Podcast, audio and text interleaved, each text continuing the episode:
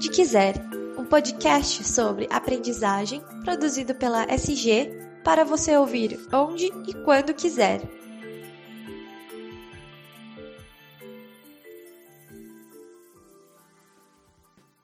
Oi, pessoal, tudo bem com vocês? Espero que sim. Sejam muito bem-vindos ao podcast Onde Quiser, o espaço de compartilhamento de conhecimento e inteligência em treinamento e desenvolvimento da SG Aprendizagem Corporativa. Eu sou o Daniel, faço parte do time de comunicação da SG e, antes de mais nada, queria convidar você a assinar o feed do nosso podcast aí no Spotify ou no SoundCloud e seguir também a gente nas redes sociais, Facebook, Instagram e LinkedIn. Basta procurar por SG Aprendizagem Corporativa. Hoje, quem participa da gravação deste episódio aqui comigo é a Flora Alves, a CLO Chief Learning Officer da SG, a quem eu agradeço já de cara pela disponibilidade de participação. Obrigado demais, viu, Flora? Oi, Dani, que delícia estar aqui com você mais uma vez para a gente compartilhar coisas legais. É sempre muito gostoso estar aqui, não só por essa troca e pela possibilidade de compartilhar mais com as pessoas, mas nossa, esse seu entusiasmo, esse seu jeito de conduzir o bate-papo é encantador e eu que agradeço, Dani. Ah, que gostoso. Eu, eu, eu, agradeço muitíssimo pela oportunidade, pelo seu tempo e é, já digo aos nossos ouvintes que a Flora está aqui pra, com a gente para compartilhar muito, muito do seu conhecimento e das suas é, é, de, de, todas as suas descobertas em relação a, ao que é um instrutor master, a missão do instrutor master. Ela é a pessoa perfeita, na verdade, para nos apresentar os aspectos essenciais de um instrutor master, que é uma das formações mais buscadas e reconhecidas da escola Viva SG.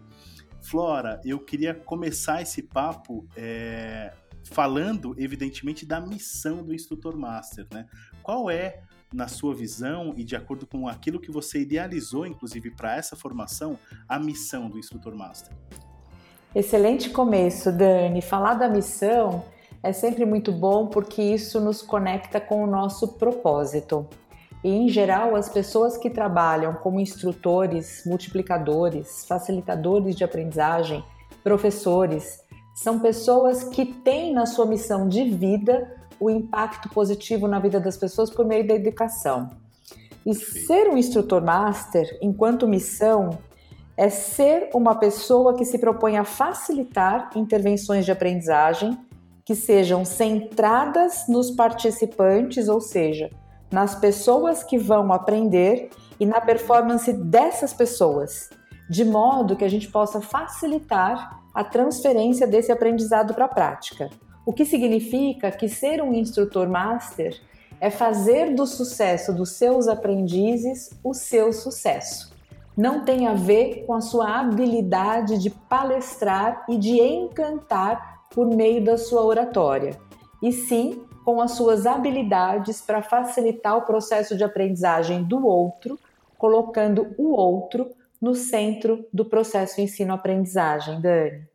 Flora, então eu imagino que para colocar isso em prática seja importante é, adotar um modelo de competências, por exemplo, para garantir de fato que a performance do instrutor esteja de acordo com os objetivos. Excelente a sua colocação, Dani. O que é um bom instrutor? Na verdade, a missão ela tem caráter muito inspiracional. Mas para que essa, essa missão inspiracional se torne uma realidade, a gente precisa estabelecer um parâmetro do que é ser um instrutor competente. E, em geral, quando a gente vai investigar com as pessoas o que é que as pessoas acham que faz com que um instrutor seja competente, as respostas, em geral, elas tendem a ser genéricas e muitas vezes até baseadas em vieses de gostos pessoais. Por exemplo, as respostas mais comuns são: ah, é importante que seja alguém que domina o assunto, é importante que seja uma pessoa que saiba se comunicar bem, uhum. que prenda a atenção do público o tempo inteiro. Mas note que tudo isso está muito mais ligado com a performance da pessoa como orador do que necessariamente a performance deste profissional como um facilitador de ensino-aprendizagem. Perfeito. Então, esse modelo de competências ele nasce para a gente estabelecer um parâmetro da competência dos instrutores que seja baseado na maneira como as pessoas aprendem e performam o seu trabalho. Então, a definição dessas competências, ela vai criar uma visão única do que é cada uma dessas competências e cada uma delas ela vai se desdobrar em comportamentos observáveis que o facilitador precisa demonstrar durante uma sessão de aprendizagem. É importante dizer, seja ela presencial ou digital, para que este instrutor leve em consideração processos psicológicos de aprendizagem, os princípios de aprendizagem de adultos e como funciona a nossa memória. Perfeito. Então, este modelo, Dani, ele vem dar esse suporte. Imagino, entendi. Eu, eu imagino que o modelo de competências também serve para garantir, pelo que eu entendi, e aí me corrija se eu estiver errado, é, ele garante que a atuação do instrutor esteja focada de fato em quem aprende e não na sua própria performance. É isso mesmo? Exatamente, Dani. É como se o instrutor tirasse o holofote de si, de si. e colocasse a luz sobre aqueles que vão aprender. Perfeito. De tal maneira que as ações do instrutor, elas vão ser ações que visam facilitar o aprendizado do outro. É, é, importante também a gente dizer, Dani, que quando a gente fala no modelo de competências, não adianta a gente pensar num negócio gigantesco. Sim. A gente precisa fazer algo que seja efetivamente factível. Por isso esse modelo ele tem cinco competências consideradas essenciais. Cada uma delas com um conceito específico que vai alinhar o entendimento dessa competência e com um conjunto de cinco comportamentos observáveis para cada uma que garantem o aprendizado do outro. Eu vou mencionar para você, Dani, quais são as competências e você vai observar que até a sequência em que eu vou mencionar essas competências faz todo o sentido com relação à aprendizagem do outro. Perfeito, vamos lá. Então, a primeira delas é o preparar-se. E preparar-se não significa uh, ensaiar milhões de vezes para você não errar a frase, uhum. mas significa fazer o planejamento intencional de uma sessão de treinamento. Uh, e esse planejamento ele tem que ser feito em função de objetivos de aprendizagem específicos e relevantes para quem vai aprender.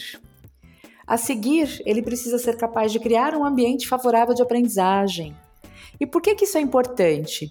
Se o ambiente é favorável, eu posso errar, eu sei que eu tenho segurança psicológica neste ambiente para que eu traga perguntas, para que eu faça contribuições e que a gente consiga construir esse conhecimento juntos. Perfeito.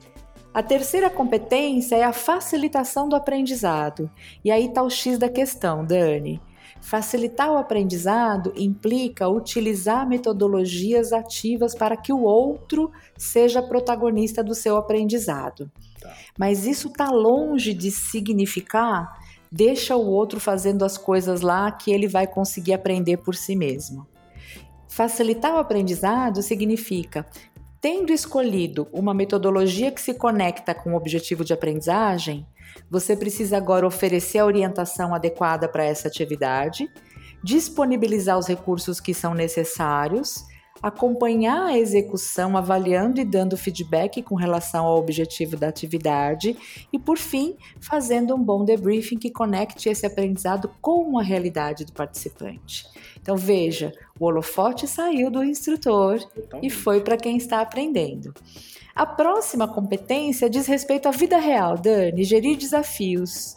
Hoje mesmo, nessa nossa gravação de podcast, a gente já teve algumas desavenças por conta da tecnologia. É verdade. É, a rede cai, a trilha não grava. A gente precisa estar preparado para conseguir gerir não só esses desafios, mas também aqueles que são propostos pelos próprios aprendizes. Uhum nós precisamos conseguir fazer com que aquele ambiente favorável ele se mantenha respeitoso e focado no aprendizado o tempo todo.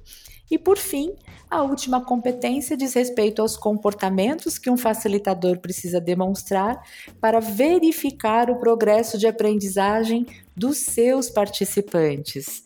De tal maneira que aquela promessa que a gente faz com o objetivo de aprendizagem seja cumprida. Ou seja, se eu prometi para alguém que essa pessoa conseguiria adquirir conhecimentos e desenvolver habilidades, eu tenho que checar se isso aconteceu de verdade. E se não aconteceu, eu preciso recalcular a rota e ajudar essa pessoa a alcançar o objetivo.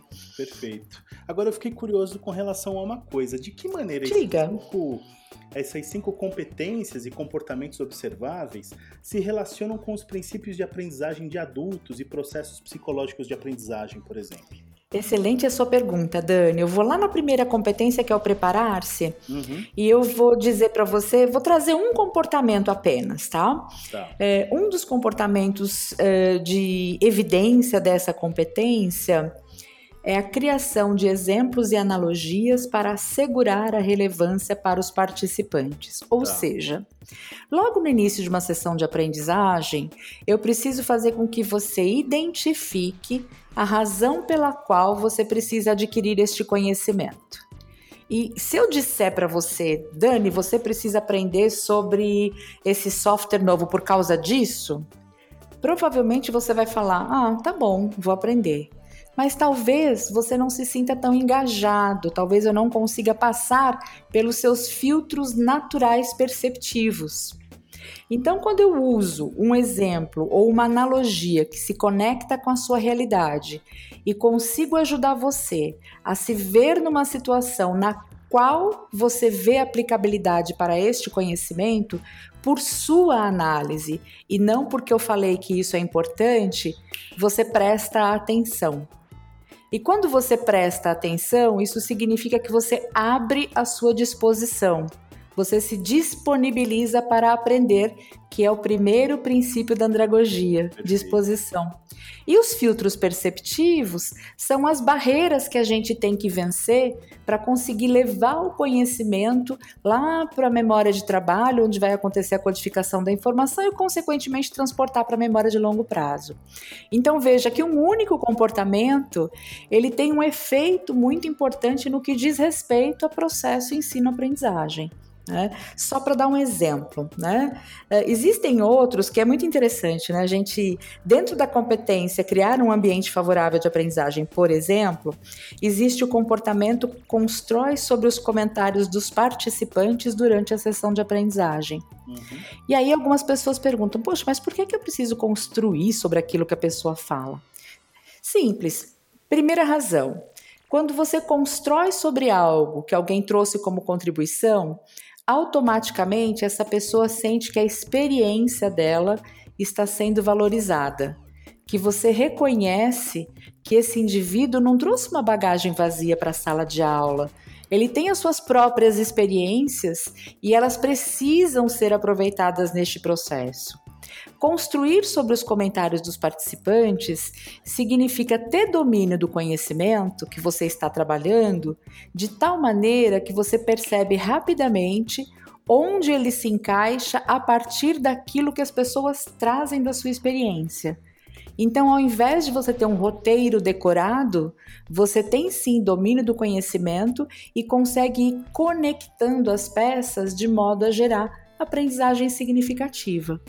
Então, estes comportamentos vão dando esse suporte, Dani, Uhum. para que a gente consiga, na prática, fazer com que a andragogia efetivamente funcione. Com certeza. E desde 2019, o IEM, o Instrutor Master, passou a contar com a certificação de duas instituições internacionais diferentes, o Maxil Story Studio e o DIT, né, DIT, Department for International Trade do Reino Unido. E eu queria que você comentasse um pouquinho esse movimento que a SG fez em 2019 e de que maneira isso impacta quem está, quem está é, fazendo, né, cursando a formação, é, que diferença efetivamente essas certificações internacionais e o que ela aporta para quem está quem tá fazendo o IEM? Ai, que pergunta boa, Dani. Enquanto você ia fazendo a pergunta, eu fui ficando arrepiada aqui. É muito legal. É, é muito legal. Isso é, é um sonho se tornando realidade, né? É, quando primeiro eu desenhei a formação instrutor master, Dani, Uhum. a, a ideia era a gente conseguir de alguma maneira é, fortalecer os profissionais que trabalham com aprendizagem no mundo corporativo. Isso porque a maior parte de nós que trabalham com aprendizagem no mundo corporativo, primeiro que nós somos oriundos das mais diversificadas formações. É verdade.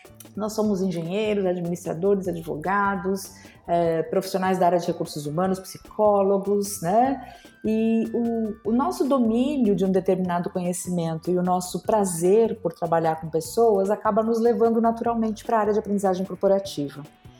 Só que chegando lá, a gente aprende muita coisa na raça. E aprender fazendo é muito bom, mas a gente precisa também casar a ciência com essa nossa arte de quem aprendeu fazendo.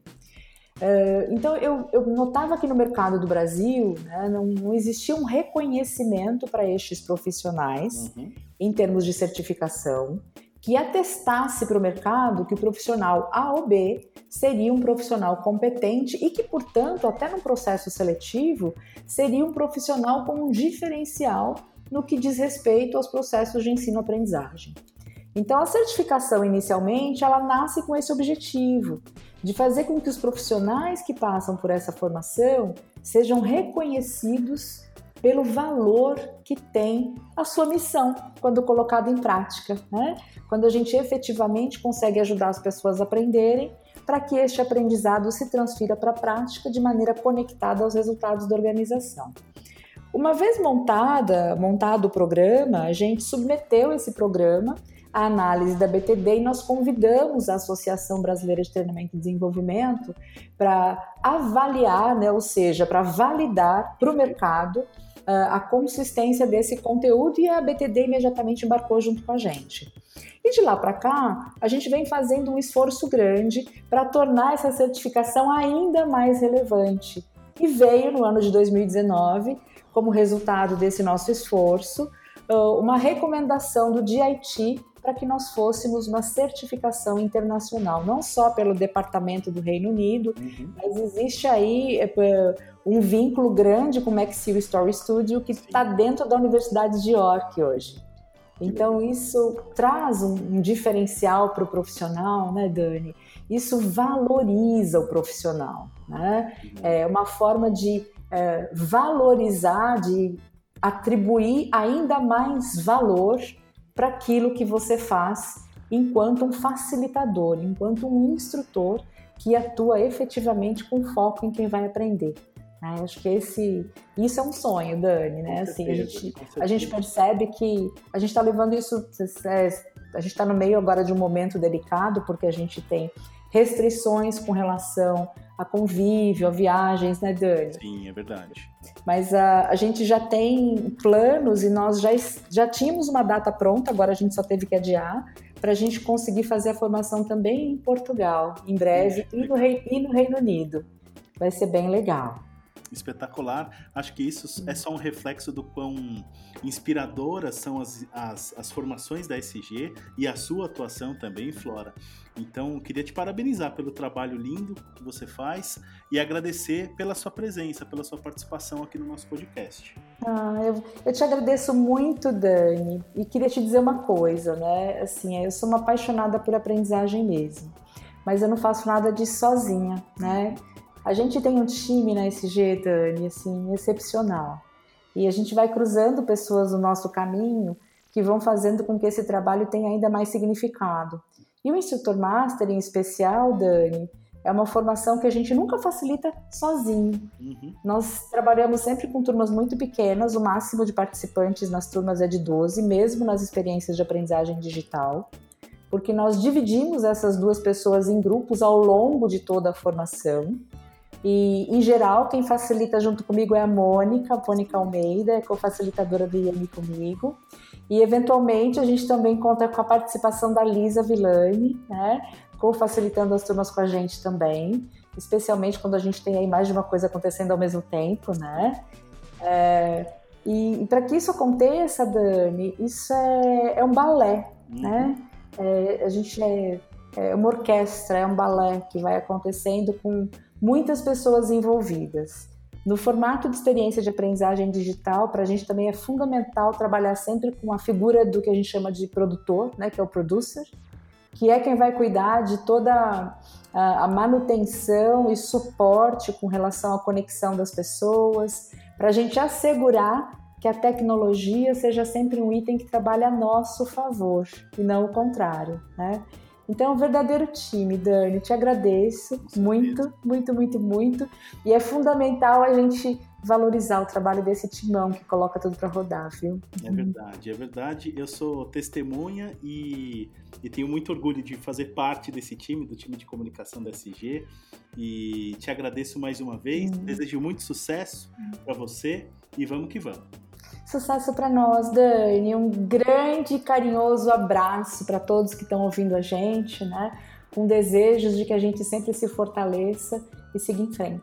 É isso aí. E eu espero que você que está ouvindo a gente tenha gostado do meu bate-papo hoje com a Flora e renovo, né, o nosso, o nosso convite aqui para que você fique sintonizado com a SG nas redes sociais, Facebook, Instagram, no LinkedIn. É só procurar lá, SG Aprendizagem Corporativa, combinado?